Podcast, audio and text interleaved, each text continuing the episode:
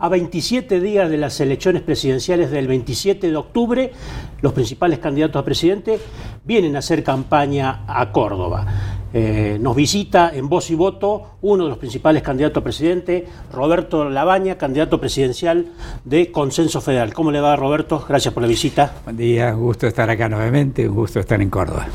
Eh, Labaña, eh, ¿cómo hace para esquivar eh, la polarización que se ve entre los dos, el presidente de la Nación y Alberto Fernández? Bueno, esquivar es una palabra demasiado fuerte. y hacemos, este, hacemos el intento, eh, pero hay algo que nos, eh, eh, no- no- nos anima mucho, es ver cómo políticas que desde el mes de marzo de este año empezamos a señalar como necesarias este, para el país, tarde, mal en su aplicación y demás, pero eh, el gobierno se va rindiendo a la evidencia de que su, su política económica y social este, era, era un fracaso, es un fracaso. Bueno, las cifras de ayer de pobreza y indigencia no hicieron más que ratificarlo. Eh, y como digo, este, tarde, con, con- con poca, po- con poca convicción, pero se va rindiendo a que hay otro conjunto de medidas que uno puede aplicar para sacar al país de esta situación de recesión de, de dos años duros, por cierto. Uno de sus principales eh, propuestas precisamente eh, habla de reactivar el consumo, que es lo que intenta el gobierno con estas medidas, ¿no? Exactamente, exacto. Son, eh, son las mismas. A ver, bajo el título de ponerle este, plata en el bolsillo a los argentinos, que fue lo que dije, como digo, hace ya muchos meses atrás, venía un conjunto de ideas, la idea de la rebaja del IVA, la de la suba del impuesto de, del salario mínimo vital y móvil, la rebaja del impuesto a las ganancias, eh, una mejora en la asignación universal por hijo, es decir, todo un conjunto de, de medidas que en un marco político distinto y con otro grado de convicción y a veces en una dosis mayor que la que el gobierno eh, va, va haciendo, eh, son, eh, yo le diría, nada más que la punta del ovillo para arrancar. ¿no? Eh, después está todo lo que tiene que ver con la rebaja de impuestos a, a la inversión y a la ocupación de personal, que justamente hoy hay algún anuncio del gobierno de que estaría dispuesto a efectivamente bajar impuestos a, mm, al trabajo eh, como un mecanismo de, de mejorar la situación ocupacional. Y lo que ocurre del lado del gobierno, eh, con otras palabras, también ocurre de- Sí, del eso lado coincide. de- de- del otro lado este, de la polarización. Y digo, bueno, este, más allá de la meramente electoral, que por supuesto tiene importancia y con la cual tenemos un compromiso muy claro, eh, hay, eh, bueno, la, la democracia sirve para eso, ¿no? Para que no sea uno solo el que decide, sirve para lograr eh, ir imponiendo ciertas ideas, ciertas políticas y demás. Y creo que en eso hemos hecho, hemos hecho punta desde el principio. La idea de eh, conservar las reservas, por ejemplo, donde inútilmente durante un mes y pico se perdieron reservas, hasta finalmente llegar a lo que era absolutamente inevitable, que era el... el, el- Ahora, el estas medidas las toma un gobierno que está en campaña y que eh, perdió una elección del paso eh, Sí. por un resultado muy adverso. ¿Es sustentable el tiempo teniendo en cuenta que el próximo gobierno, ya sea este o el que venga, eh, va a recibir una situación fiscal complicada y además con compromisos eh, externos eh, complicados? ¿Se puede mantener Sí. esta política de poner plata en el bolsillo de la gente? Sí, a ver, fí- fíjese usted la- la- la- el- de alguna manera el, el- el lavado de cerebro que hemos sufrido todos los, los argentinos, porque cada vez que uno habla de alguna de estas políticas, estas que ahora copian pero que hace... Que incluso el eh, gobierno decía eso. Sí, por eso, hace tres meses atrás decía, bueno, no, la situación fiscal no lo permite. Eh, nadie pregunta cuál es el impacto fiscal de subir las tasas de interés este, 10 puntos, como ha ocurrido hace este, dos meses atrás, ¿no? donde para evitar la, la fuga de divisas este, subieron arriba del 80% las tasas de interés. ¿Cómo es eso? Es decir, así que cuando uno habla de subir la asignación universal por hijo, no hay espacio fiscal. Pero cuando se trata de subir absurdamente una tasa de interés que destruye el nivel de actividad este, por un lado y por el otro lado tiene un costo fiscal enorme, nadie pregunta nada. ¿No? Digo, contra estas cosas hay que luchar, es decir, en el sentido de, este, bueno, hablemos en serio de todo. Si no hay espacio fiscal, no hay espacio para esta absurda política monetaria que el gobierno está siguiendo. Eh, usted siempre habla de un eh, plan económico, no medidas aisladas. Esa es su propuesta principal de campaña. Sí, claro, porque fíjese, yo le decía, eh, algunas de estas medidas están apareciendo, mm, uno puede hacer críticas en a, la forma de aplicarlas, pero la cosa no termina ahí. Este, viene todo lo que tiene que ver con, la pequeña y mediana empresa este, y con la protección de la inversión y del empleo. Este, eh, por ahora no, no, no, no se habla de rebaja en serio de impuestos eh, a la pequeña y mediana empresa, que es inevitable. No se habla de cómo se recupera el capital de trabajo de las pymes, porque las pymes han sobrevivido, las que han sobrevivido mal en este periodo, y hoy tienen las máquinas paradas este, que uno puede poner en funcionamiento rápidamente, pero perdieron el capital de trabajo, este, con lo cual uno debería estar ya pensando en cómo el conjunto de la banca este, ayuda a recuperar ese capital de trabajo para que esas máquinas que están paradas realmente puedan funcionar. Y como le decía recién, recién hoy, valga la redundancia, se habla de una rebaja de los aportes patronales, que es otra de las propuestas eh, centrales que nosotros tenemos. ¿no?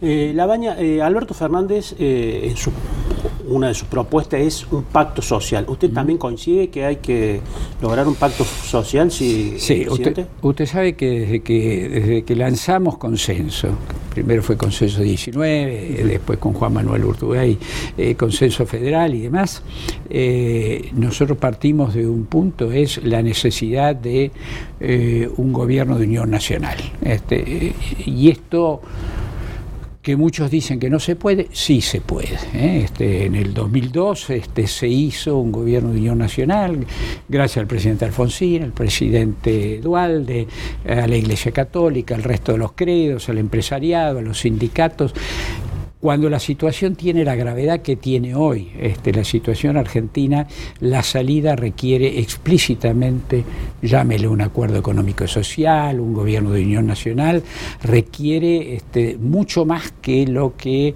eh, el gobierno ha querido aceptar durante estos cuatro años y por eso llegamos donde, donde estamos hoy justamente.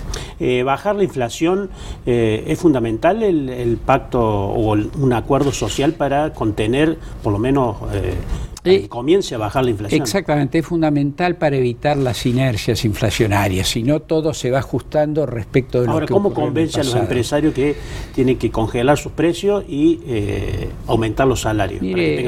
hay, que hablar con, hay que hablar con la verdad. Este, este eh, yo me acuerdo en el 2002, este, nosotros dijimos, señores, acá hay un reparto de pérdidas, este, porque el país está en una situación crítica. Eh, lo que importa es que ese reparto de pérdidas se haga ordenadamente se haga con equidad para que no sean como siempre los que menos tienen, este, el pueblo, la clase media, los que, los que tienen que pagar, este, y que esto tenga el sentido de poner al país de pie rápidamente como para que la recuperación de la actividad económica justifique ese esfuerzo. Bueno, hoy con magnitudes distintas, porque la magnitud de la crisis no, no, no alcanza a la, a la del derrumbe de la convertibilidad, eh, es, este, es, lo que hay que decir. Si nadie resigna nada, si todo el mundo cree que sentarse a la mesa del pacto económico y social consiste, eh, yo decía la vez pasada, en un arbolito de Navidad, donde cada cual va y cuelga lo que quiere, este, el, acuerdo económico y social no sale. Mire, eh, a nivel internacional hay ejemplos en este sentido, porque eh, si no, por ahí eh, la gente que puede creer que un pacto económico y social es, fácil. Hay un ejemplo clásico, exitoso, que es el, acuerdo de la Moncloa, el acuerdo de los españoles, este, pero al año siguiente hay un acuerdo fracasado que es el de Italia, que le cuesta la vida a Aldo Moro, el primer ministro, y la desaparición prácticamente de la vida política de Enrico Berlinger, que era el, comunista menos comunista que había en Europa Occidental en aquel momento. De manera tal que, eh, y fíjese, en Italia ganó el statu quo, no cambiar nada. Y Italia entró en un periodo de decadencia. Hoy la, Italia de hoy este, no tiene ni remotamente la fuerza que tenía en aquel momento. Y España, en cambio, que salía de una situación de atraso relativo, este, ha cobrado una importancia. ¿Por qué? Porque arrancó con ese pacto económico-social. Eh, la baña con los índices de pobreza que se han conocido en las últimas horas, más del 35% de pobre, y es probable que aumente en este segundo semestre, seguramente. Eh, todos hablamos y comparamos con la crisis del 2001. A usted le tocó ser ministro a partir del 2002. Eh, ¿Qué comparación hace? ¿Estamos peor que en aquel 2001-2002 o esta situación es un poco más leve? Depende, depende cómo uno lo ponga. Este, si lo que uno está haciendo es un análisis eh, de un momento corto, puntual, esto es más leve, porque en aquel momento había superado, por muy poco tiempo, pero había superado el 50%. Pero eso es lo que hace la diferencia. Aquello fue un pico este, muy fuerte eh, que se logró reabsorber de, manera relativamente rápida. Eh, en tres años se lograron este, crear este, más de dos millones de puestos de trabajo. Eh, esto es largo. Esto, ¿Usted cree que va a ser más difícil? Esta es una crisis más estructural este, y está dejando un daño mayor que ese pico va a demorar más tiempo del 50%. No sé si más tiempo, si va a demorar más tiempo, pero ya hay cosas que se han perdido. Digo, los chicos que tuvieron hambre, que dicho sea de paso, usted sabe, este, esa fue otra de las grandes propuestas que nosotros hicimos, que fue la emergencia alimentaria, ¿eh? este, que el gobierno hacía como el avestruz, este, eh, hacía que no existía. Eh, y en parte en la aplicación sigue haciendo todavía que, no existe. A ver, los chicos que no comieron, los chicos que no fueron a la escuela, este, eh, los chicos que no tuvieron leche, el consumo de leche bajó brutalmente estos años. ¿Quién toma la leche? Obviamente son eh, fundamentalmente los chicos ese daño es un daño estructural este, mayor que un pico. Este, no es lo mismo un pico de presión que este, hipertensión permanente. Estamos en hipertensión este, más que en un pico. Eh, algunos dicen, luego del resultado de las pasos de agosto, eh, como que Alberto Fernández, que es el que ha quedado más cerca de ser el próximo presidente, ya tiene un lugar asegurado en la segunda vuelta electoral y que eh, entre Macri y usted pueden llegar a la segunda. ¿Coincide con ese análisis? ¿Tiene esa esperanza de poder llegar a una segunda vuelta electoral? Trabajamos para eso, trabajamos para eso. ¿Y, pero hay chances? Sí, lo vamos a saber el día 27. el 27 nos van a contar, los ciudadanos nos van a contar qué, piensan. Eh, la Baña mañana se reúne con el gobernador eh, Schiaretti. Schiaretti nunca habló en público de las reuniones que tuvieron con usted eh, el año pasado por el tema de alternativa federal o el peronismo federal. Eh, pero algunos de los eh, voceros del gobernador admitieron de que no había quedado bien la relación con usted porque habían tenido diferencias. Sí, sí, sí, claramente tuvimos diferencias, pero no, no, no es que la relación haya quedado mal, simplemente política de vuelta. Mire, cuando uno acepta las cosas este, de frente y con realidad, eh, sin ocultar, este, la cosa es mejor. Yo nunca, nunca formé parte de Alternativa Federal, este, y nunca formé parte de Alternativa Federal porque no me gustaba el planteo que tenían. Básicamente, ¿Cuál era el planteo? Básicamente porque, porque veía que no tenían planteo, salvo este, utilizar Alternativa Federal para negociar posiciones. ¿eh? Algunos negociaron para un lado, otros negociaron para el Usted otro. no le veía futuro a ese espacio. Este, y entonces así no se puede. decir, como digo, nosotros desde el principio dijimos ni Cristina ni Macri. Eso fue al principio y sigue siendo hoy, este, con, con la adaptación, digamos, de que el candidato presidencial, este, en todo caso, está la fórmula junto con Cristina. Eh, pero eh, si eso no cambió y uno veía que algunos negociaban abiertamente con, con- con el sector del cristinismo y otros negociaban con el macrismo, ¿y cuál fue la realidad? Este, ¿Quién tuvo razón? Pero tuvimos nosotros, porque se fueron, ¿verdad? Exactamente. ¿Eh? Entonces, Alternativa Federal fue usada nada más que para negociar. Este, y en ese sentido, este, cuando intentaron, digamos, una incorporación plena, este, yo dije que no, ¿no? ¿Y usted entiende la posición de Schiaretti, que aquí en Córdoba es, eh, es un gobernador importante, de una provincia importante, que no tenga este, opción presidencial? Es la decisión eh, de él. Este, a, a- a mí a veces eh, me, me preocupa un poco esta idea eh, como que este, Córdoba, el gobernador de Córdoba, de Córdoba tiene que este, negociar solo por Córdoba. La verdad es que de esto no se sale, digo, cuando usted tiene el grado de estancamiento y de recesión que tiene, este, que ha tenido en los últimos años y que tiene en particular en estos últimos dos, no hay salida para una provincia en O particular. sea, ¿no cree eso en defender a Córdoba? Este, no, no, es bueno defender a Córdoba, pero si se defiende el país, este, si el país no sale, no sale Córdoba tampoco, este, no sale nadie. este. esa es una sutileza, si usted quiere. De en, diferencia este, con el gobernador. eh, sí, sutileza más que diferencia. Podemos decir que la única coincidencia que han tenido con el gobernador es que este, Cristina Fernández, eh, él siempre dijo tampoco, no iba a estar con Cristina Fernández con el gobierno. En eso Así. han coincidido, En eso hemos coincidido. en la estrategia no. En eso hemos coincidido, pero no en la estrategia, no, no en la estrategia de salida. Este, había que ser, me parece, más claro en tomar eh, distancia del, del gobierno nacional.